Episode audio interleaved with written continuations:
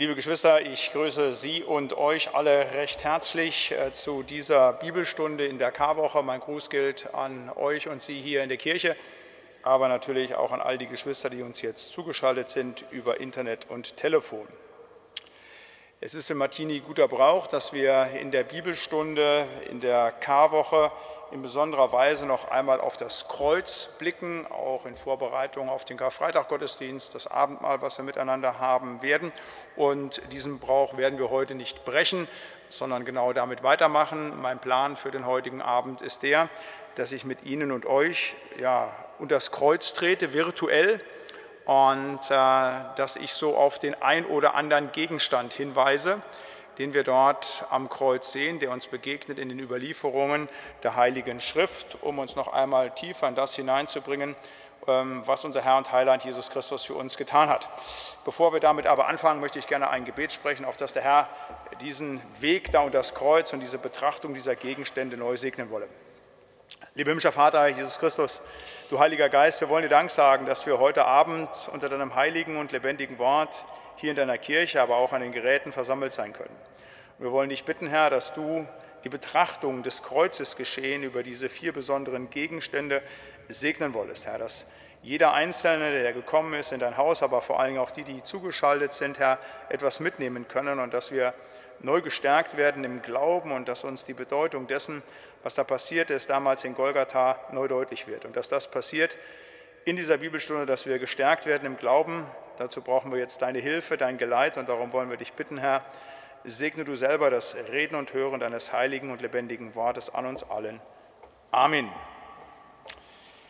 Ich möchte mit Ihnen und euch unter das Kreuz treten und ich möchte über vier Gegenstände der Passion, über vier Gegenstände des Kreuzes sprechen. Einmal über die Tafel am Kreuz, dann als zweites über das Gewand, das Jesus anhatte, dann über den Vorhang, der im Tempel zerreißt und viertens über das Blut, das am Kreuz für uns vergossen wird. Das Erste, was wir betrachten wollen, das ist die Tafel, die am Kreuz angebracht wird. Und da lesen wir in Johannes 19, die Verse 14 bis 22 folgendes. Es war aber am Rüsttag für das Passafest um die sechste Stunde. Und er spricht zu den Juden, seht, das ist euer König. Sie aber schrien, weg mit dem, kreuzige ihn spricht Pilatus zu ihnen, soll ich euren König kreuzigen? Die Hohenpriester antworteten, wir haben keinen König als den Kaiser. Da überantwortete ihnen Jesus, dass er gekreuzigt würde. Sie nahmen ihn aber und er trug sein Kreuz und ging hinaus zur Stätte, die da heißt Schädelstätte, auf Hebräisch Golgatha. Dort kreuzigten sie ihn, mit ihm zwei andere zu beiden Seiten, Jesus aber in der Mitte. Pilatus schrieb aber einen Titel und setzte sie auf das Kreuz und es war geschrieben, Jesus von Nazareth, der König der Juden. Diesen Titel lasen viele Juden, denn die Stätte, wo Jesus gekreuzigt wurde, war nahe bei der Stadt. Und es war geschrieben in hebräischer, lateinischer und griechischer Sprache. Da sprachen die Hohenpriester der Juden zu Pilatus, schreibt nicht der König der Juden, sondern dass er gesagt hat, ich bin der König der Juden. Pilatus antwortete, was ich geschrieben habe, das habe ich geschrieben. Der Pilatus hat das alles ja durchblickt, was die Juden hier vorhaben. Der sieht ihre Absichten, der weiß um die Unschuld Jesu und er gibt ihnen zwar Jesus, aber er gibt ihnen auch noch einen mit. Und zwar schreibt er diese Tafel mit eben diesem Titel Jesus von Nazareth, der König der Juden. Und diese Tafel mit diesem Titel, die wollen wir mal näher betrachten. Ähm, wenn man so katholische oder auch lutherische Kreuze sieht, da ist ja die Tafel immer wieder drüber angebracht. Meistens steht da nur das INRI drauf, diese Abkürzung eben, das Lateinische, aber es ist eben Lateinisch, Griechisch und Hebräisch geschrieben. Und wir wollen uns einfach mal mit dieser Tafel äh, beschäftigen, die Pilatus hier anbringen lässt, denn die hat es wirklich in sich. Ich möchte über drei Punkte sprechen, über die theologische Bedeutung der Tafel, über die formaljuristische Bedeutung der Tafel und über die missionarische Bedeutung der Tafel. Das erste, die theologische Bedeutung der Tafel. Da heißt es, Jesus von Nazareth, der König der Juden. Und damit sagt die Tafel das, was Jesus ist, nämlich Gott. Der König der Juden ist Gott. Das war schon immer so, von alters her so. Selbst als man dann Menschen einsetzte, das geht ja im ersten Samuel-Buch so los, da macht Gott nochmal deutlich, das ist eigentlich ein Affront gegen mich, weil ich der König eben über Israel bin. Und es ist tatsächlich auch so gewesen, dass das eben nur Menschen waren. Der wirkliche König über Israel, das ist eben Jahwe. 2. Mose 15, 18 heißt es, der Herr wird König sein immer und ewig. Oder Psalm 146, der Herr ist König ewiglich, dein Gott Zion für und für. Und wenn nun Jesus der König von Israel ist, dann sagt er damit theologisch eben auch, dass er Gott ist. Jesus ist Gott. Das ist die tiefe Bedeutung dieses Titels. Das haben die Hohepriester sofort verstanden, deshalb protestieren die auch. Das wollen sie nicht. Das soll da nicht stehen.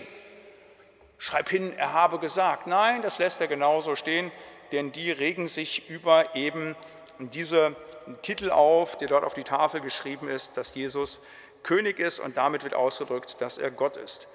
Und diese Königskrönung, so abstrus das ja auch klingen mag mit einer Kreuzigung, hat ja ganz, ganz viele Elemente auch schon in der Passionszeit. Also der Einzug auf einem Esel. Alle Könige seit David ritten auf einem Esel ein zur Krönung. Die Salbung, die an ihm vorgenommen wurden. Alle Könige wurden gesalbt. Die Krönung, zwar mit einer Dornenkrone, aber eben auch mit einer Krone. Und jetzt eben auch hier dieser Titel auf der Tafel, die Bedeutung, dass Jesus Gott ist. Und wenn wir uns diesen Titel dann nochmal auf der Tafel genau angucken, die Bibel sagt es ausdrücklich, es sind drei Sprachen, Lateinisch, Griechisch und Hebräisch. Lateinisch Jesus Nazarenus Rex Judeorum, Griechisch Jesus ho Nazareos ho Basileos ton Judaion. Und jetzt kommt das Interessante, der hebräische Wortlaut Yeshua ha Nosri umelech ha Yehudim. Das sind vier Worte und wenn man diese vier Worte zusammenfasst, die Anfangsbuchstaben, dann kommt dabei Jahwe raus. Das ist das Tetragramm, der Name Gottes. Also die hebräische Bedeutung ist nicht nur vom Inhaltlichen her äh, die Akklamation dessen, dass Jesus Gott ist, sondern eben auch die Buchstabenabfolge in diesem Begriff bedeutet Jahwe. Und so wie Inri abgekürzt worden ist, wenn ich das Hebräische abkürze, steht dort Jahwe. Und das ist, wie gesagt, den Hohepriestern bewusst und deshalb ähm, protestieren sie. Aber das ist das, was hier deutlich wird, eben auf dieser Tafel, nicht irgendeine Tafel, Jesus ist Gott. Und das ist auch das Entscheidende. Hier stirbt Gott. Gott selber als der wahre Mensch gibt sich in die Gottverlassenheit, stirbt für die Menschheit. Das ist das absolut ganz, ganz Wichtige, was wir festhalten müssen, halt, was hier passiert und was wir hier auf der Tafel sehen. Ein zweiter Aspekt auf dieser Tafel, das ist die formaljuristische Bedeutung dieser Tafel. Dazu muss man sich so ein bisschen noch mal vergegenwärtigen, wie die Zustände der damaligen Zeit gewesen sind. Ähm, die Provinz Judäa ist eben eine Provinz gewesen im Römischen Reich. Die haben verschiedene Provinzen gehabt und die wurden zentral regiert eben aus Rom. Aber der römische Kaiser konnte natürlich nicht überall sein. Und er hatte schon gar nicht die Reisemöglichkeiten, die Kommunikationsmöglichkeiten, wie wir sie heute hatten. Das dauerte manchmal Monate, bis dann aus Judäa Information bis nach ähm, Rom gekommen ist. Deshalb hat er zuverlässige Leute mit großer, großer, großer, großer Macht eingesetzt, eben in den jeweiligen Provinzen, dass sie dort Regenten sind. Und das sind die sogenannten Statthalter. Für mich war das eine Erkenntnis, die habe ich erst im Studium gewonnen. Also ich muss das hier gestehen, meine mangelnde Bildung, dass man Stadthalter nicht äh, Stadt wie die Städte, also S-T-A-D-T, sondern Stadthalter, Doppel-T schreibt, dass man anstatt von jemand anderem dort etwas innehat. Und das ist eben Pontius Pilatus, er ist der Statthalter. Anstatt des Kaisers nimmt er die Funktion ein. Und er war der Herr über Leben und Tod. Der konnte umbringen, wen er wollte, der konnte begnadigen, wen er wollte. Er hatte quasi in dieser Provinz kaiserliche Vollmachten. Es war sogar so weit, dass er in der Lage war, Leute abzusetzen, politisch und einzusetzen in Ämter, ob das irgendwelche Zollbeamten gewesen sind, aber auch irgendwelche Fürsten, auch irgendwelche Klientelkönige. Diese Macht hatte der Statthalter. Der musste sich da zwar irgendwann vor dem römischen Kaiser für verantworten, aber er hatte solch eine Macht. Und im Römischen Reich ist es so gewesen, dass zur Zeit der, des Provinzseins Judäa nicht immer Judäa einen König hatte. Also Herodes der Große, ähm, der ist im Jahr 32 vor Christus durch Augustus König gemacht worden. Da hat Augustus gesagt, hey, du kannst König werden und dann durfte er in Judäa König sein. Seine Söhne, die waren nur Klientelfürsten. Darum gesagt, die werden nicht wieder König. Einer seiner ähm, Enkel, der wird wiederum durch den Herodes Agrippa, wird schließlich durch den Kaiser Claudius, mit dem er aufgewachsen ist, wieder als König eingesetzt. Aber das machte der Statthalter. Der hatte die Macht dazu. Also formal juristisch hatte Pontius Pilatus die Macht, Jesus einzusetzen. Das ist also, ich will nicht sagen Treppenwitz der, der Geschichte, aber so etwas ganz Bedeutsames zu sagen, dass er diese Tafel da aufsetzt. Das ist jetzt nicht irgendwie nur so etwas Kleines mitgegeben und die Bibel legt ja viel Wert darauf, dass es ausführlich erzählt, sondern tatsächlich wird hier Jesus als König auch formal juristisch eingesetzt. Er wird zwar auch direkt umgebracht, aber dieses Schild, was dort aufgebracht ist, hat tatsächlich diese Bestätigung, dass Jesus der König ist. Eben nicht nur theologisch gesehen, sondern eben auch nach römischem Recht ist hier etwas passiert, eben, dass eben in dieser Provinz Juda quasi durch diesen verlängerten Arm des Kaisers, nämlich durch Pontius Pilatus, er wird zum König gemacht. Und äh, auch wenn natürlich da jetzt kein irdisches Königreich durch begründet wurde, in dem Sinne, dass dann Judäa irgendwann mit dem Sitz Jerusalem als Hauptstadt dann neue, ähm, äh, äh, ein neues Königreich gewesen wäre. Aber wir wissen natürlich, dass hier das Reich Gottes, ein ganz anderes Königtum, begründet worden ist. Das ist übrigens das, was eben auch schon bei der Geburt Jesu anklingt. Wenn es dann heißt, als der Erzengel Gabriel spricht, Jesus wird groß sein und Sohn des Höchsten genannt werden. Und Gott wird ihm den Thron seines Vaters Davids geben. Er wird König sein über das Haus Israel, über das Haus Jakob in Ewigkeit. Und sein Reich wird kein Ende haben halt. Das ist genau hier nochmal auch schon verkündigt bei seiner Geburt oder schon während der Schwangerschaft, aber natürlich dann hier auch noch in besonderer Weise auch formal, juristisch und politisch umgesetzt. Auch das ein ganz besonderes Element dieser Tafel. Und neben der theologischen Bedeutung und der formaljuristischen Bedeutung der Tafel möchte ich noch auf eine missionarische Bedeutung der Tafel hinweisen. Ähm, es heißt hier in Johannes 19, diesen Titel lasen viele Juden, denn die Stätte, wo Jesus gekreuzigt wurde, war nahe der Stadt. Und es war geschrieben in hebräisch, lateinischer und griechischer Sprache. Wir befinden uns ja unmittelbar vor dem Passafest. Und am Passafest ähm, verdoppelte sich etwa die Zahl der Anwohner in Jerusalem. Wir müssen damit rechnen, dass zu dieser Zeit etwa 100.000 Besucher in die Stadt gekommen sind. Also da war richtig Trubel, da war richtig viel los. Und das waren Juden, die eben nicht nur in Israel lebten, sondern auch aus der Diaspora, aus Ägypten, aus Syrien, aus der Türkei, die zum Teil sehr schlecht Hebräisch sprachen aber des Griechischen, das war ja die damalige Verkehrssprache, auch wenn die offizielle Amtssprache lateinisch gewesen ist, aber die natürlich davon etwas mitbekamen. Und jetzt ist er an exponierter Stelle gekreuzigt, da gingen Leute vorbei, die haben das gesehen und haben auch den Grund der Verurteilung gesehen, der eben über dem Kreuz steht, halt zu sagen, er ist der König der Juden. Und da muss man sich mal überlegen, was hat das wohl mit den Leuten gemacht, wenn da dieser Jesus hing? Und da steht dieses Schild darüber wenn da Tausende vorbeigegangen sind und gesagt haben, hey, der König der Juden, und die haben gesprochen über ihn. Jetzt ist das erstmal gesetzt, König der Juden. Und da kommen Juden vorbei, die natürlich in der Erwartung des Messias sind. Und dann kommt kurze Zeit später der Bericht der Auferstehung zu sagen, wir haben gesehen, da ist der König der Juden, er ist getötet worden, der Messias. So haben wir uns den Messias nicht vorgestellt. Der sollte doch so gewaltig kommen, der sollte doch so stark sein. Ja, und dann kommt er, noch viel gewaltiger und stärker, als man sich überhaupt vorstellen kann, nämlich so, dass er aufersteht und den Tod überwindet. Das ist also ein Unglaubliches Missionarisches, was hier auch passiert. Also das Heilsereignis ist ja nicht nur Kreuz und nicht nur die Auferstehung, sondern beides zusammen, Kreuz und Auferstehung. Und wenn hier auf dieser Tafel richtig Werbung gemacht wird, dann ist das wirklich auch nochmal was ganz stark Missionarisches darauf hinzuweisen, was hier passiert, dass eben was ich eben schon sagte, der lebendige Gott, dass Gott hier hängt, dass hier der Messias hängt, der für die Juden gestorben ist. Auch hier wieder etwas ganz, ganz Missionarisches halt. Und auch das ist etwas, ähm, wo natürlich die äh, hohen Priester keine Lust drauf haben, dass das auch noch größere Kunde gibt halt. Ne? Also Jesus beiseite räumen mit all den Unrichtigkeiten, mit all den Lügen, die sie gebraucht haben. Aber man will sowas natürlich nicht an die große Glocke hängen halt. Ähm, aber das ist eben genau die Botschaft Jesu Christi, das Evangelium. Das kann man eben nicht irgendwie einsperren, das kann man nicht unter der Glocke halten halt, das wird immer missionarisch sich Raum greifen, so auch hier diese Tafel, die eben für mich auch eine starke missionarische Bedeutung hat. Das ist der erste Gegenstand ähm, am Kreuz, ähm, die Tafel.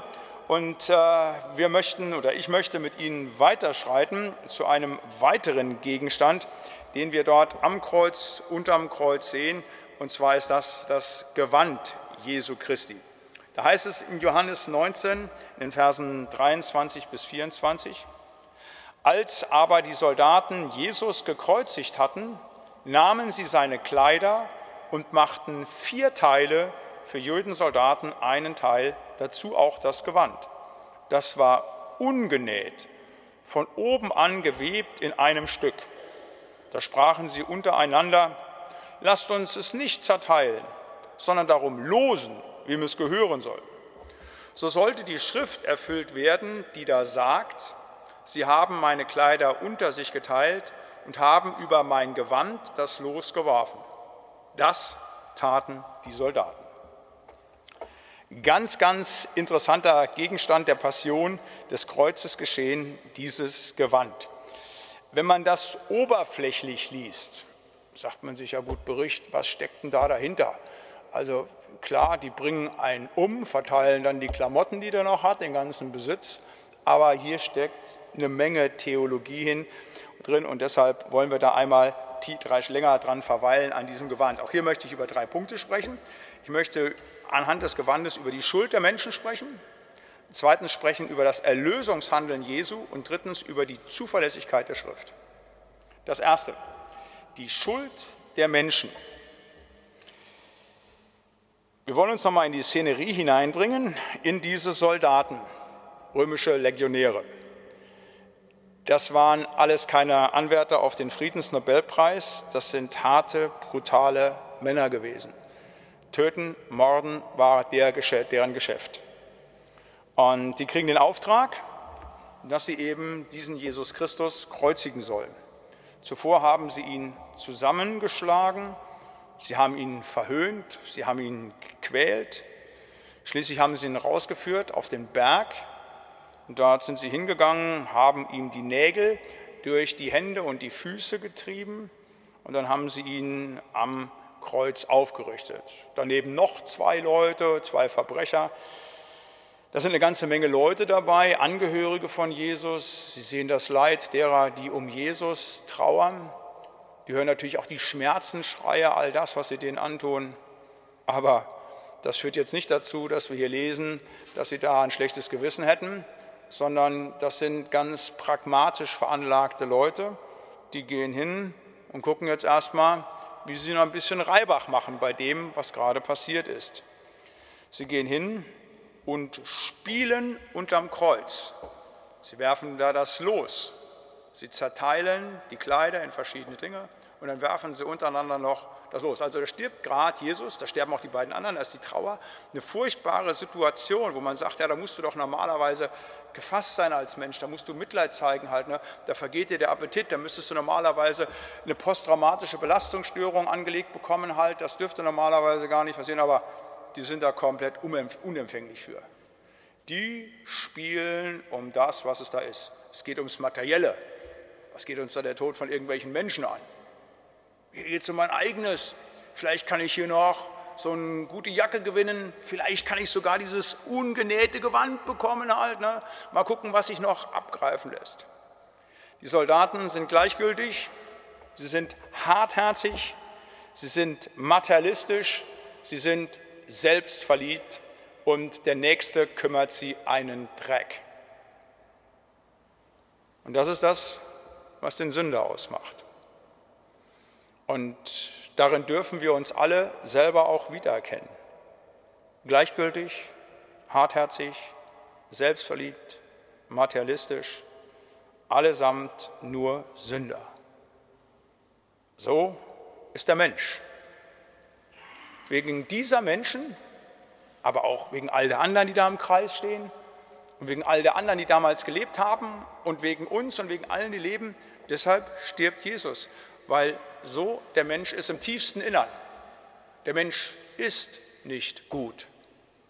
Der Mensch ist immer nur Sünder und bleibt Sünder. Er wird immer nur schuldig. Nur hier sehen wir es ganz, ganz deutlich.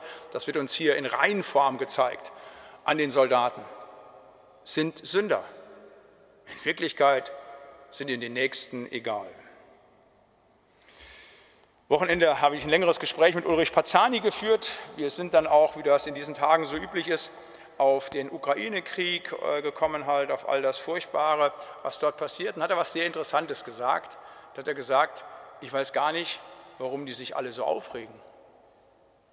Ja, das ist unfassbar furchtbar. Aber, und das fand ich eine ganz tolle Formulierung, es ist doch nur der Aufguss der alten Sündensuppe der Aufguss der alten Sündensuppe. So ist der Mensch. Zu denken, wir entwickeln uns immer weiter, was vielleicht viele Leute gedacht haben, und wir schaffen einiges Haus Europa und wir werden uns alle lieb haben halt und es wird bald keinen Krebs mehr geben und es wird auch bald nur noch Gleichheit zwischen den Menschen geben halt. Und Krieg spielt ja überhaupt gar keine Rolle mehr, weil wir uns ja so wunderbar entwickelt haben. Dessen sind wir jetzt alle wieder beraubt. Übrigens, das war ähnlich wie 1918 nach dem Ersten Weltkrieg, nach 100 Jahren des Kulturprotestantismus, war das auch so. Da hat man erkannt, der Mensch hat sich ja gar nicht verändert gegenüber dem, was bei Kain und Abel war. Und das erleben wir dieser Tage leider auch, aber ist, nochmal dieses Pazani-Wort zu gebrauchen, nichts anderes als der Aufguss der alten Sündensuppe. So ist der Mensch. Der ist gleichgültig, hartherzig, selbstverliebt, materialistisch. Und wenn es passt, dann schießt er mit Waffen auch auf den anderen, da ist der Tod eines anderen ihm egal. Und dafür ist Christus ans Kreuz gegangen. Und das wird uns eben ganz deutlich hier an diesen Soldaten, die eben da um sein Gewand spielen. Er ist noch nicht mal tot und die sind unterm Kreuz und spielen um sein Gewand. So ist der Mensch. Ein zweites, das Gewand und das Erlösungshandeln Jesu. Um das zu begreifen, muss man ein bisschen tiefer in die Bibel reingraben, ähm, was dieses Gewand mit dem Erlösungshandeln zu tun hat. Und äh, da wird es wieder wichtig, dass man um die alttestamentlichen Überlieferungen weiß, wie es im alten Bund war, sonst versteht man das nicht. Da sagt man, ja gut, es ist halt Besitz, die spielen um, was weiß ich, vielleicht seine Sandalen, vielleicht um seinen Stock und vielleicht um irgendeinen Lederrock, aber mit dem Gewand hat es etwas ganz Besonderes auf sich. Wir lesen im zweiten Buch Mose ganz konkrete Dinge, wie das Gewand des Hohepriesters beschaffen sein muss. Und da wird ganz vieles äh, gesagt. Wir haben vor einigen Monaten mal hier eine Predigt gehört darüber, wie das aussieht mit dem Brustpanzer, wie der gemacht ist, mit den Edelsteinen, was da für eine Theologie drinsteckt. Aber es wird auch ganz ausdrücklich Wert gelegt, dass das Untergewand, also der hatte ja ein wunderschönes Ornat, der hatte, wie gesagt, diese Edelsteine auf seinem Brustpanzer, der hatte ganz tolle Farben an seinem, das war wunderbar bestickt. Aber unter allem hatte er eben ein leinenes Gewand aus einem Stück. Und das war Vorgabe, Sie können das nachlesen, 2. Mose 28, äh, zu sagen, das war eben das, was eben der Priester, der Hohepriester zu tragen hatte. Und jetzt kommt es an den hohen Festtagen, am Passa, am Yom Kippur, dann, wenn er an den Brandaltar trat zum Opfer, aber auch wenn er ins Allerheiligste am Yom Kippur ging, dann legte er das ganze Ornat ab. Und das Einzige, was dem blieb, das war eben der durchgenähte, das durchgenähte Gewand. Er war nicht nackt, so hätte er nicht vor den Allmächtigen treten dürfen, dort im Allerheiligsten, aber er hatte eben nur dieses einfache leinerne Gewand an. Jetzt wissen wir, Hebräerbrief, dass Jesus der wahre Hohepriester ist. Hebräer 7 bis 9, diese drei Kapitel, die ganz ausführlich nochmal berichten, einfach darum, was es heißt, dass Jesus der wahre Hohepriester ist, der nicht eben jedes Jahr das große Versöhnungsopfer bringen muss, sondern der es einmalig gebracht hat. Und dessen Gewand ist es hier, um das gespielt wird. Und jetzt kommt eine andere Szene aus der Passionsgeschichte. Als er angeklagt wird vor dem Synhedrium, also dem höchsten Gremium der Juden, da ist der Hohepriester der höchste theologische Repräsentant. In solcher Raserei, dass er sein Gewand zerreißt. Das ist auch nochmal ein ganz starkes Bild. Und das ist dann eben auch genau das zu sagen, der eine zerreißt sein Gewand und zeigt damit, hier ist das Ende meines Hohepriestertums. Denn das musste ein Hohepriester anhaben. Aber er hatte auf einmal kein Gewand mehr. Das war Teil seiner Dienstkleidung. Jetzt hat er das nicht mehr an, das hat er zerrissen. Aber bei einem anderen ist das Gewand nicht zerrissen. Der ist ganz und gar nackt vor dem lebendigen Gott. Und er ist derjenige, der die Erlösung bringt. Nicht mehr der hohe Priester, der qua Amt im Tempel eingesetzt ist, sondern eben der wahre hohe Priester, Jesu Christi. Das wird deutlich an dem ungenähten Gewand. Etwas ganz, ganz Wichtiges, wie gesagt, in der Kleidung eben des ähm, Hohepriesters. Und äh, die katholische Kirche, die hat ja vermeintlich irgendwann äh, dieses ungewebte Gewand gefunden. Also da gibt es äh, lange Tradition, äh, dass die äh, Mutter von Konstantin dieses Gewand gefunden hätte und dann ist es später nach Trier gebracht worden. Man kann heute vermeintlich immer noch in Trier den heiligen Rock angucken. Gibt es dann so viele Jahre Ablass, wenn man den anguckt. Es gibt auch immer wieder besondere Wallfahrtsjahre über all die Jahrhunderte. Ähm, eine sehr, sehr schwierige Reliquienverehrung. Ich sage jetzt selber mal nichts dazu. Ich zitiere einfach zwei große Reformatoren, wie die das genannt haben, halt, dass man weiß, dass eben da keine Erlösung ist. Erlösung ist nur am Kreuz, nicht in irgendwelchen Reliquien, weil leider in der evangelischen Kirche auch mittlerweile gemeinsam mit Katholiken diese Reliquien angeschaut werden. Man sollte sich das nicht vorstellen und Luther würde sich im Grab rumdrehen, aber das passiert leider. Martin Luther sagt 1546 ähm, im Blick auf die zurückliegende Wallfahrt des Jahres 1545 nach Trier folgendes. Ich zitiere Luther. Wie ist man denn gelaufen zu den Wallfahrten? Was tät allein die neue Bescheißerei zu Trier mit Christi Rock? Was hat hier der Teufel großen Jahrmarkt gehalten in aller Welt und so unzählige falsche Wunderzeichen verkauft? Martin Luther. Johannes Calvin nennt diese Reliquienverehrung schlecht Götzendienst. Und das ist wichtig, dass wir wissen, wo die Erlösung ist. Die Erlösung ist allein bei Jesus Christus. Das macht dieses Gewand deutlich. Aber nicht in diesem Gewand ist Erlösung. Auch nicht mehr beim Hohepriester, der damals noch Dienst im Tempel tat, sondern allein am Kreuz von Golgatha. Und ein drittes über das Gewand. Das Gewand steht für die Zuverlässigkeit der Schrift. Ähm, Zuverlässigkeit ist ja etwas, was wir als hohen Wert ansehen. Also äh, ob wir nun ein Auto kaufen oder ob wir äh, den Ehepartner aussuchen halt, also da wollen wir zuverlässige Autos, zuverlässige Ehepartner haben. Wir wollen keinen, der uns nach einem halben Jahr betrügt. Wir wollen auch kein Auto, das nach drei Monaten liegen bleibt. Zuverlässig ist etwas ganz, ganz Wichtiges, worauf man sich verlassen kann. Das steckt ja in diesem Begriff drin. Und es ist wunderbar, dass wir etwas haben, auf das wir uns immer wieder verlassen können, nämlich die Heilige Schrift. Und das wird eben auch an dem Gewand deutlich. Ähm, da wird ausdrücklich hier darauf hingewiesen, halt äh, in dem Johannestext halt, ähm, dass es da heißt, ähm, so sollte die Schrift erfüllt werden, die sagt, Psalm 22, Vers 19, sie haben meine Kleider unter sich geteilt und haben über mein Gewand das Los geworfen. Also schon 950 Jahre vor dem, was hier passiert, hat David das, oder fast 1000 Jahre hat David das tatsächlich durch den Heiligen Geist genau vorhergesehen und äh, hat genau das prophezeit, eben, dass das passieren würde. Zu sagen, jawohl, das ist das, was eben den Messias ausmacht, dass er sein Kleid eben weggenommen bekommt und dass darüber das Los geworfen wird. Es ist ja sonst kann man das gar nicht verstehen in dem Psalm 22, wenn man nicht wüsste, wie sich das hier in dem Kreuzesgeschehen in Erfüllung bringt. Und so ist es, dass allein für die 24 Stunden vor dem Tod Jesu wir mehr, nicht weniger als 29 Prophezeiungen finden, die aus dem Alten Testament in Erfüllung gegangen sind. Es gibt ja ganz, ganz viele Prophezeiungen aus dem Alten Testament, ähm, die dann im Neuen Testament in Erfüllung gingen, aber gerade eben für diese Zeit der, des Sterbens und Leidens Jesu sind es ganz, ganz viele Dinge, die in Erfüllung gegangen sind. Ich will einfach mal ein paar benennen, damit wir einfach sehen, wie zuverlässig die Schrift ist, weil diese Dinge, die dort verheißen wurden, die sind dann 500, 800, 1000 Jahre vor Christi gesagt worden und haben sich genau dann in ihm so erfüllt. Also etwa, dass Jesus für 30 Silberlinge verraten wird. Ähm, da steht genau das eben in Sacharja 11, Vers 12, dass eben 30 ähm, Silberstücke man in das Haus des Herrn geworfen hat.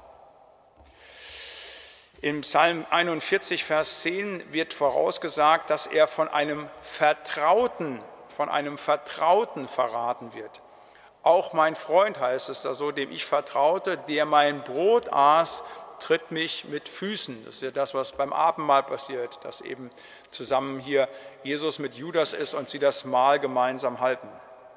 Auch die Art, die Todesart der Kreuzigung ist vorhergesagt worden. Hier auch wieder Psalm 22, der Sterbepsalm, den Jesus ja selber äh, rezitiert am Kreuz hängend. Da heißt es, sie haben meine Hände und Füße durchgraben. Jetzt muss man eins wissen, dass diese Todesart der Kreuzigung erst 800 Jahre später von den Römern erfunden wurde. Die gab es vorher nicht. Ähm, jetzt fragt man sich im Alten Bund, wenn die gelesen haben, meine Hände und Füße durchgraben, was soll das denn bedeuten? Wenn man das Kreuzigungsgeschehen sieht, dann wird das ganz, ganz klar.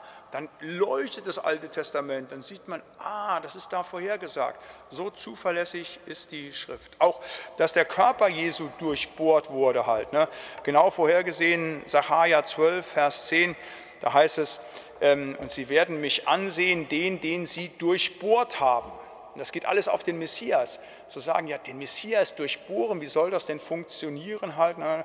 Wir lesen, dass einer der Soldaten hingeht und eben den Speer in die Seite äh, stößt. Auch, ähm, dass ihm kein Knochen gebrochen wurde. Das ist ja das Sonderbare halt, dass ähm, äh, Pilatus auch fragt, wie der ist schon gestorben. Die Kreuzigung war ja eine sehr lange, lange, lange, lange äh, äh, ähm, äh, furchtbare Todesstrafe Früher wurde man gehängt, aber das ging den Römern dann zu, zu, langsam. Die wollten ihn noch richtig quälen. Manchmal dauerte das zwei, drei Tage. Und wenn es dann zu lange war äh, und der immer noch lebte, dann hat man den Sterbeprozess beschleunigt, indem man hingegangen ist und hat einfach in brutalster Weise beide Schienbeine gebrochen halt. Ne, was natürlich nochmal zu Entzündungen und auch zu furchtbaren Erstickungsängsten geführt hat und alles. Aber das passiert eben bei Jesus nicht halt. Und äh, das wird im Psalm 34 gesagt, er bewahrt ihm alle seine Gebeine, dass nicht eines zerbrochen wird.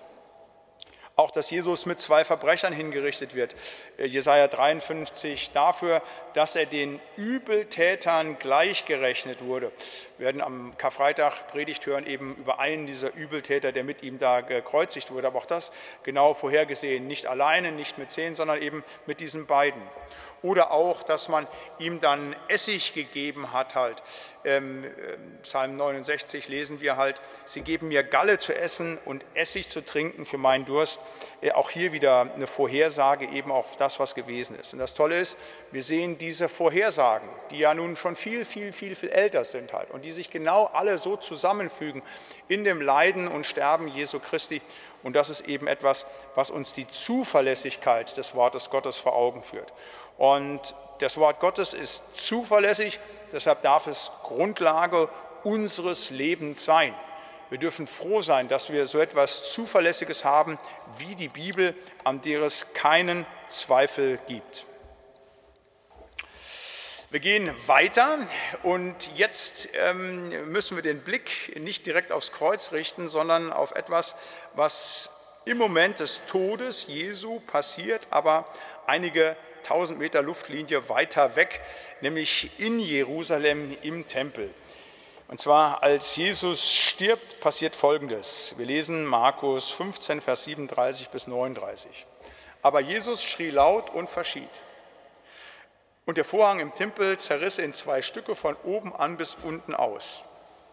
Der Hauptmann aber, der dabei stand, ihm gegenüber und sah, dass er so verschied, sprach, Wahrlich, dieser Mensch ist Gottes Sohn gewesen. Dieses Zerreißen des Vorhanges hat auch eine tiefe, tiefe, tiefe theologische Bedeutung. Auch sie gehört zum Kreuzesgeschehen dazu, und zwar erklärend, und zwar ganz tief erklärend. Ähm, in dem Moment, wo Jesus stirbt, verbirgt die Sonne ihr Licht, drei Stunden ist es Dunkelheit, die Erde erbebt, die Toten kommen aus ihren Gräbern, das sind gewaltige Dinge, die dort passieren, aber das Gewaltigste mit ist eben, dass im Allerheiligsten, dort wo die Anwesenheit Gottes ist, der Tempel, der das Allerheiligste vom Heiligen trennt, zerreißt.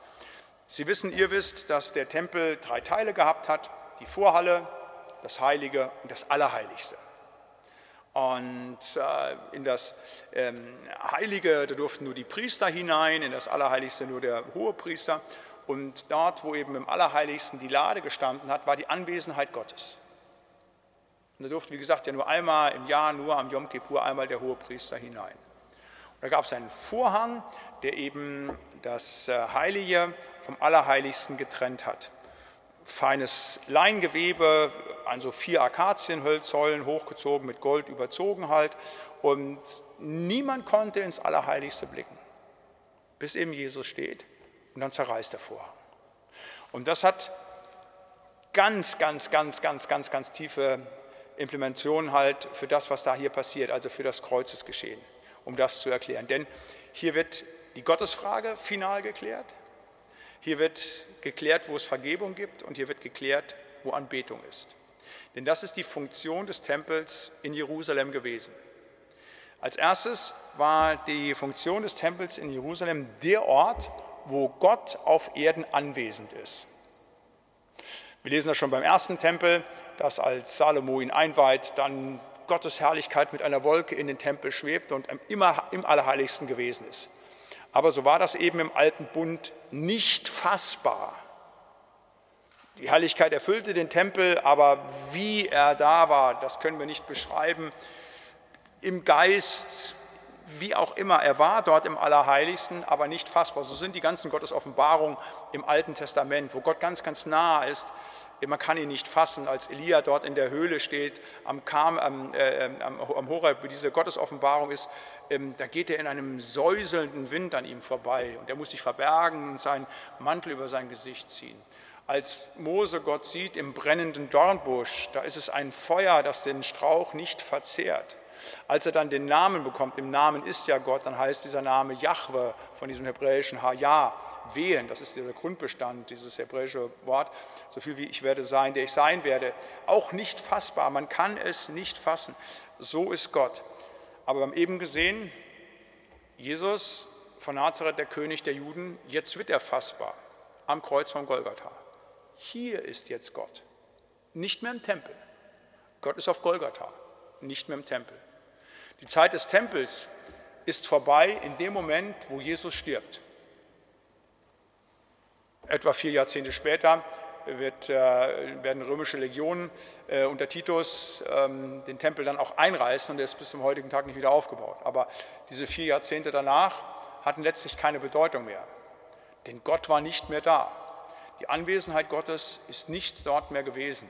Das machte das Zerreißen eben des äh, Vorhanges deutlich. Auch das, was der Hauptmann hier sagt, der römische Hauptmann, und sagt, wahrlich, dieser Mensch ist Gottes Sohn gewesen. Das mache ich immer wieder deutlich. Ich sage, Gottes Sohn heißt Gott für den Menschen der damaligen Zeit. Der Sohn des Pharaos war Pharao, der Sohn des Königs war König. Wenn hier gesagt wird, dieser Mensch ist Gottes Sohn gewesen, dann heißt es, hier ist Gott. Und das wird eben unterstrichen dadurch, dass eben das, der Vorhang zerreißt. Ich meine, das wissen wir alle, dass an anderen Stellen der Bibel das noch viel, viel deutlicher wird, wenn Jesus äh, sagt, ich und der Vater sind eins, wer mich sieht, sieht den Vater. Dann später bei der Auferstehung, wenn äh, der ungläubige Thomas ihn anbetet und sagt, mein Herr und mein Gott, überhaupt die Bezeichnung Herr, das steht ja nur Jahwe zu halt. Aber wie gesagt, auch hier ein ganz starkes Zeichen, das klärt hier hier am Kreuz hängt der lebendige Gott. Hier ist die Anwesenheit nicht mehr im Tempel. Das ist eine klare Verschiebung vom alten zum neuen Bund hin. Ein zweites, was im Tempel passiert, ist eben die Vergebung. Wenn Sie das Alte Testament so ein bisschen kennen, äh, vor allen Dingen zweite, dritte, vierte Buch Mose, dann wissen Sie um all die Opfervorschriften, was alles im Kultus im Alten Bund getan werden musste. An Brandopfer, an Dankopfer, an Sühnopfer, an Ganzopfer. Dass es da unterschiedliche Altäre gegeben ist und welche Tiere wann zu welchem Zweck geopfert werden mussten. Und das ist eben der Zweck des Tempels in Jerusalem gewesen, um eben für die Schuld, die Menschen getan haben, dort vor Jahwe Vergebung zu erwirken. Es ist immer wieder so gewesen, dass die Menschen die Tiere eben brachten und wenn sie dann geopfert wurden, geschlachtet wurden, dann mussten sie eben die Tiere berühren, eben dem Lamm oder dem Rind die Hand aufhalten. In dem Moment wurde ihnen die Kehle durchgeschnitten halt und dann war die Verbindung eben anstelle von mir her bringe ich dieses Opfer, dass dieses Blut vergossen wird halt. Und ähm, das wird jetzt beendet. Jetzt ist ganz klar, der Opferkult ist zu Ende. Es gibt keinen Altar mehr, wir haben das Kreuz, hier ist das finale Opfer. Wir müssen auch nichts mehr neu wiederholen an Opfergaben. Deshalb bin ich ja immer so scharf drauf erpicht, immer wieder klarzumachen, auch rhetorisch, wir haben hier in der Kirche kein Altar.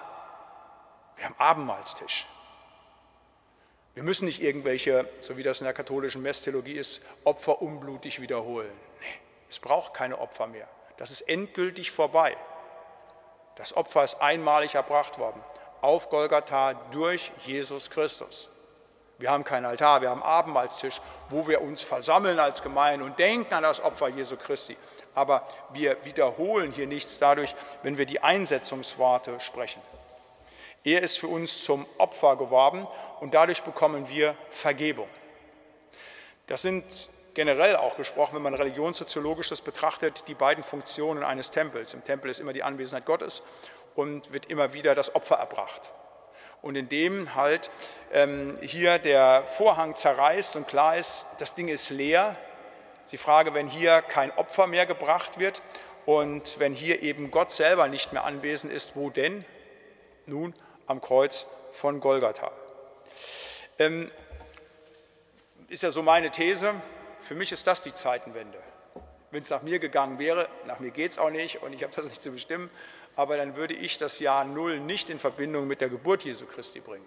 Die ist wichtig, gar keine Frage, sondern eben mit dem Kreuzestod. In dem Moment, wo Jesus stirbt, hier ist alles weg. Es ist vollbracht ist das auch nicht wichtig, wenn man das anders sieht und die, die Zeitrechnung nach äh, dem Kommen Gottes in diese Welt ähm, gerechnet wird. Aber für mich das noch tiefere und einschneidendere ist einfach ja, das Kreuzeshandeln, weil hier wirklich eine Zäsur auch geschieht, weil hier der alte Bund beendet wird und der neue beginnt.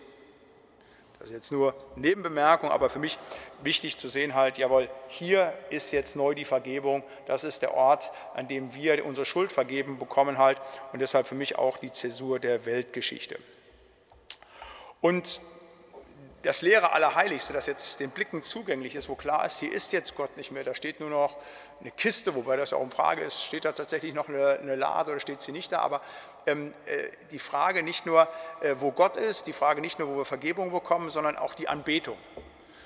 Also ähm, das ist die dritte Funktion des Tempels, neben dem die Anwesenheit Gottes, neben der, das Darbringen des Opfers für Gott, ist die Anbetung. Man ging in den Tempel, um anzubeten. Das gibt immer wieder diese Formulierung auch nicht. Sie ging hoch, um anzubeten im Tempel. Man hat im Tempel Gott angebetet. Und äh, diese Anbetung, die müssen wir eben nicht mehr in einem bestimmten Ort leisten. Deshalb gibt es auch heute keinen Tempel mehr, sondern die müssen wir nur vor einem bringen, dem lebendigen Gott, vor Jesus Christus. Auch das etwas, was in der Bibel dann durchgängig erzählt wird, dass die Anbetung Jesu zusteht schon in der Krippe liegen. Nicht? Da kommen die Weisen aus dem Morgenland und beten ihn an. Die Jünger beten ihn nach seiner Himmelfahrt an. Die äh, Hebräer 1 heißt es, alle Engel Gottes beten ihn an. Philippa 2 heißt es, eines Tages werden alle niederfallen und werden ihn anbeten. In der Offenbarung wird immer wieder beschrieben, halt, wie Jesus angebetet wird, weil er der lebendige Gott ist. Hier ist jetzt die Anbetung. Das verschiebt sich. Nicht mehr im Tempel in Jerusalem, sondern am Kreuz von Golgatha auch in Jerusalem. Aber eben die Verschiebung vom alten Bund zum neuen Bund, die Anbetung passiert unterm Kreuz gegenüber dem, der am Kreuz hängt, nämlich unserem Herrn und Heiland Jesus Christus. das eben zum Vorhang, der dort zerreißt. Und eine vierte und letzte Station, ein viertes und letztes Element ähm, hier in der Passionsgeschichte, auf das ich hinweisen möchte, nach der Tafel, nach dem Gewand, nach dem Vorhang, auf das vielleicht Wichtigste, nämlich das Blut unseres Herrn und Heilandes Jesus Christus.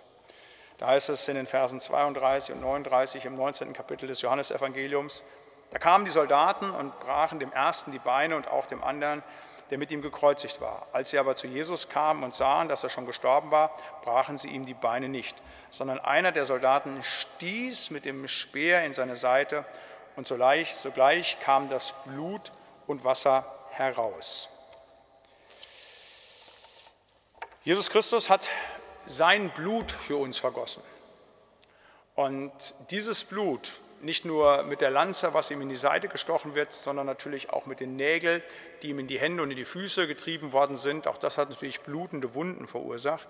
Über dieses Blut wollen wir noch etwas nachdenken, gerade im Hinblick darauf, wenn wir übermorgen zusammenkommen hier am Abendmahlstisch und in besonderer Weise Stärkung erfahren durch den Wein, durch das Blut Jesu Christi und durch das Brot, durch den Leib Jesu Christi. Wir wollen gucken, was eben das Blut Jesu Christi tut und was es uns gibt. Und das ist das Erste, das Blut Jesu Christi schenkt uns die Vergebung der Sünden. Wir haben das eben schon angesprochen, halt, der Tempel war eben der Ort, wo das Opfer gebracht wurde. Und äh, wenn man das Opfer gebracht hatte, dann bekam man die Vergebung der Sünden.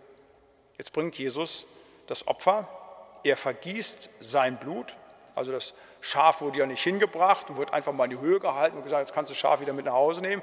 Die wurden umgebracht. Es musste Blut vergossen werden. Ohne Vergießen von Blut eben keine Erlösung von der Schuld. Und das macht Jesus für uns. 1. Johannes 1, Vers 7 bis 9 lesen wir, wenn wir aber im Licht wandeln, wie er im Licht ist, so haben wir Gemeinschaft untereinander und das Blut seines Sohnes macht uns rein von aller unserer Sünde. Wenn wir aber sagen, wir haben keine Sünde, so betrügen wir uns selbst und die Wahrheit ist nicht in uns. Das ist natürlich Voraussetzung, damit wir die Vergebung der Sünden bekommen, dass wir unsere Schuld bekennen. Deshalb rufe ich ja immer wieder auch auf, gerade vom Abendmahl, aber insbesondere auch in der Karwoche, bei diesem besonderen Abendmahl, noch einmal die Zeit zu nutzen, in sich zu schlagen und Schuld und Sünde bei sich selber einfach zu reflektieren. Und dann zum Tisch des Herrn zu kommen dass man das vorher gebracht hat im Beichtgebet und dann zu erleben, dass man Schuld vergeben bekommt. Das bekommen wir durch das Blut Jesu Christi, das er am Kreuz für uns vergossen hat. Nicht durch Gold und Silber, nicht durch eigene Leistung, nicht durch gute Werke. Nur, nur durch das Blut des Herrn und Heilandes Jesus Christus wird uns Vergebung der Sünden geschenkt. Geschenkt.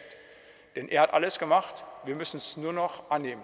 Das ist so großartig und so fantastisch, dass es wichtig ist, dass wir immer wieder darauf hinweisen. Es mag für uns so bekannt sein, die wir schon lange im Glauben stehen, und doch ist es wichtig, dass wir das immer wieder wissen. Die Vergebung meiner Schuld habe ich durch das Blut von Jesus Christus. Dieses Blut, und das ist das Zweite, schenkt mir dann Frieden mit Gott.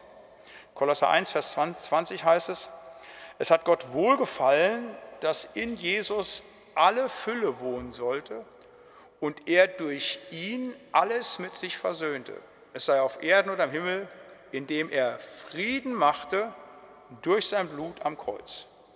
Ich lese diesen Satz noch einmal, diesen Vers. Es hat Gott wohlgefallen, dass in Jesus alle Fülle wohnen sollte und er durch ihn alles mit sich versöhnte, es sei auf Erden oder im Himmel, indem er Frieden machte durch sein Blut am Kreuz. Das ist ganz wichtig, dass wir das wissen, dass wir im normalmenschlichen Zustand, im Kriegszustand mit Gott leben. Und zwar in einem schlimmeren Kriegszustand, als wir den derzeit in der Ukraine erleben. Da gehen Menschen aufeinander los. Das ist furchtbar und schlimm. Aber ohne das Blut des Herrn und Heilandes Jesus Christus stehen wir unter dem Zorn des lebendigen Gottes. Und es ist viel, viel schlimmer als das, was sich Menschen antun können. Gott ist zornig über alle Gottlosigkeit der Menschen, über alles das, was sie an Unglauben ihm gegenüber bringen. Und deshalb ist er zornig über die Menschen. Er hat schon einmal sein Zorngericht vollstreckt, damals zu Zeiten Noahs, wo er nur acht hat überleben lassen. Und am Ende der Zeiten ist davon die Rede, wenn er die Zornesschalen ausgießen wird, was dann passieren wird auf Erden. Aber auch die, die vorher sterben oder schon gestorben sind, wenn sie ohne das Blut des Heilandes Jesus Christus gestorben sind, bleiben sie unter dem Zorn Gottes. Aber, und das ist das, was Gott ja ausmacht, seine Liebe, Gnade und Barmherzigkeit, er will nicht, dass wir im, seine Geschöpfe im Zorn mit ihm bleiben, sondern er selber hat in Christus Jesus Frieden mit uns gemacht. Aber einen Frieden, den wir annehmen müssen. Nur wenn wir durch das Blut des Herrn und Heilandes Jesus Christus gereinigt sind von unserer Schuld, haben wir Frieden mit Gott. Durch keinen anderen Weg. Und dafür ist Jesus gestorben. Ohne das Blut des Heilandes Jesus Christus keinen Frieden mit Gott. Die alten Brüder in der Gemeinschaftsbewegung, die sagten immer wieder, in das Buch des Lebens wirst du eingetragen mit dem Blut des Heilandes Jesus Christus. Das ist ein ganz starkes Bild und es steht so nicht in der Bibel, aber meint genau das, was in der Bibel steht, nämlich in diesem besonderen Bild, dass nur durch das Blut Jesu Christi wir tatsächlich in das Buch des Lebens reinkommen, wenn wir das nämlich annehmen. Wir stehen im Kriegszustand mit Gott, aber er macht ein Friedensangebot und sagt, hey, wenn du mein Blut annimmst, ist alles gut. Dann sind wir im vollständigen Frieden, dir passiert gar nichts. Vollständige Amnestie. Das ist das, was das Blut Jesu Christi tut. Es schenkt uns Frieden. Und mit diesem Frieden, der aus der Vergebung Jesu Christi resultiert, bekommen wir ein reines Gewissen. Auch das ist etwas, was das Blut Jesu Christi tut. Auch dazu eine ganz wunderbare Bibelstelle aus dem Neuen Testament, Hebräer 2, die Verse 13 und 14. Wenn schon das Blut von Böcken und Stieren und die Asche von der Kuh durch die Besprengung die Unreinigen heiligt, sodass sie äußerlich rein sind, um wie viel mehr wird dann nicht das Blut Christi, der sich selbst als Opfer ohne Fehl durch den ewigen Gott, der über den Geist Gott dargebracht hat, unser Gewissen reinigen von den toten Werken zu dienen dem lebendigen Gott. Das Gewissen ist ja was ganz, ganz Schwieriges. Ich kann ja im Menschen vieles verorten. Ich kann gucken, wo ist die Milz, wo ist die Lunge, wo ist das Gehirn. Also das kann man feststellen, das ist gar kein Thema. Aber das Gewissen ist ja so eine Frage. Was ist denn Gewissen? Das Gewissen ist etwas, was mit der Seele zu tun hat. Das ist etwas ganz Tiefes, was uns ausmacht. Es ist das, wo wir angeklagt werden, wenn wir Schuld getan haben. Und das wissen wir, was schlechtes Gewissen ist wenn man als kleiner Junge die Eltern belogen hat oder wenn man irgendwas gestohlen hat. Aber auch späterhin, wenn man Sünde getan hat. Schlechtes Gewissen kennen auch die, die Jesus nicht kennen. Die versuchen das zu verdrängen. Der Teufel versucht ihnen zu helfen und versucht sich rauszureden. Aber ganz tief drin gibt es dieses schlechte Gewissen. Und das darf ich sagen als Seelsorger, wenn man das erlebt, auch wenn man mit Ungläubigen zu tun hat, wenn irgendwann nach Jahren solcher Verdrängung auf einmal das Gewissen sich Raum bricht, das so platzt. Das ist furchtbar, wie Menschen dann leiden. Aber Gott sei Dank gibt es Hilfe gegen eben dieses schlechte Gewissen, dass es eben ein reines Gewissen geben kann, nämlich, so sagt es die Schrift, durch das Blut des Heilandes Jesus Christus. Jesaja 53 lesen wir, die Strafe liegt auf ihm, auf dass wir Frieden hätten und durch seine Wunden sind wir geheilt. Und dieser Frieden, dieser Trost des Blutes, der geht ins Gewissen hinein. Der sich zwar weiß, ich bleibe auch bis zum letzten Atemzug Sünder, aber ich kann mich ins Bett legen und ruhig schlafen, wie es im Psalm 4, Vers 9 heißt, weil er da ist, weil er auf mich aufpasst und weil er mich erlöst hat. Das ist das, was das Blut Jesu Christi tut. Und das ist das, was wir nicht nur am Karfreitag bedenken sollen und nicht nur am Karfreitag im Abendmahl empfangen dürfen, aber ganz besonders da, aber das dürfen wir immer wieder wissen. Wenn der Widersacher versucht, uns anzuklagen mit dem schlechten Gewissen, dann dürfen wir sagen, ja, das ist so. Ich bin ein schlechter Mensch, ich bin ein sündiger Mensch, ich bin wie die Soldaten dort unterm Kreuz, ich bin häufig mitleidlos, ich bin häufig egozentrisch. Aber der Heiland hat mit seinem Blut für meine Sünden bezahlt. Da kann ich mich darauf stellen. Und dann wird das Blut des Heilandes mir ein reines und gutes Gewissen geben. Und wohl dem, der ein gutes Gewissen hat, meine Großmutter hatte so einen sehr kitschigen Wagen, da lag so ein Mann drauf, so ein Wandersbursche auf so einem Sack, das war wohl so ein Mehlsack, also es war so eine Karre, die so ein Müller fuhr, da lag der drauf und da stand dann so auf diesem Sack so drauf geschrieben, gutes Gewissen, sanftes Ruhekissen. Also ähm, da ist eine Menge Wahrheit dran. Da können wir ruhig ruhen, schlafen, aber auch eines Tages sterben, wenn wir wissen, dass das Blut des Herrn und Heilandes Jesus Christus uns vergeben, Vergebung geschenkt hat und Frieden mit Gott. Und das Blut schenkt uns ewiges Leben. Also äh, ich wundere mich immer, dass die Leute sich nicht beschweren, dass sie sagen, ja, der Latzel, der kommt ja in jeder Predigt irgendwann mal zum ewigen Leben, zum Thema, auch in jeder Bibelstunde halt, aber äh, wenn wir eines Tages in der Ewigkeit sind, werden wir das erleben, wie großartig das sind. Aber auch hier muss ich das genauso sagen.